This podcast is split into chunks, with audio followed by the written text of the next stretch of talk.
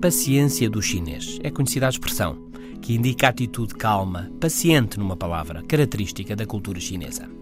O mandarim, língua chinesa, tem uma pequena palavra, shi, com significados variados. Ser, estar, sim, certo, assunto, problema, tentar, deixar, padrão ou força, momento, modelo, etc.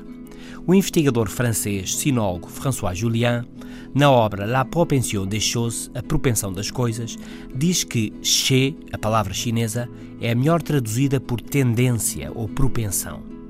Na cultura chinesa, em cada situação, as coisas são vistas como já tendo uma tendência e a sua captação, a compreensão da propensão das coisas, é a chave para a sobrevivência e prosperidade.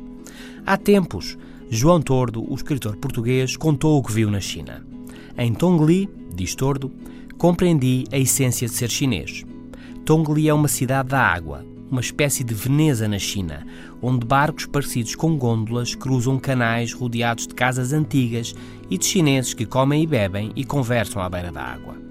Numa secção mais aberta do canal, vejo uma série de pássaros negros pousados na quilha de um barco. O pescador abre os bicos aos pássaros com as duas mãos e tira-lhes das goelas os peixes que acabaram de engolir. É assim que se pesca na China, deixando que a natureza pesque por nós, conclui Tordo. É o cúmulo da adaptação.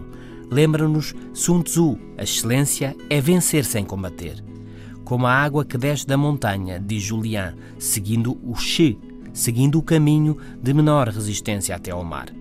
A história recente da China ilustra bem esta ideia, uma adaptação de décadas ao Xi dos mercados e da globalização. Em tempos de mudança, a adaptação é chave. E agora, o Xi é o novo normal chegar ao fim. E voltar amanhã. Até lá.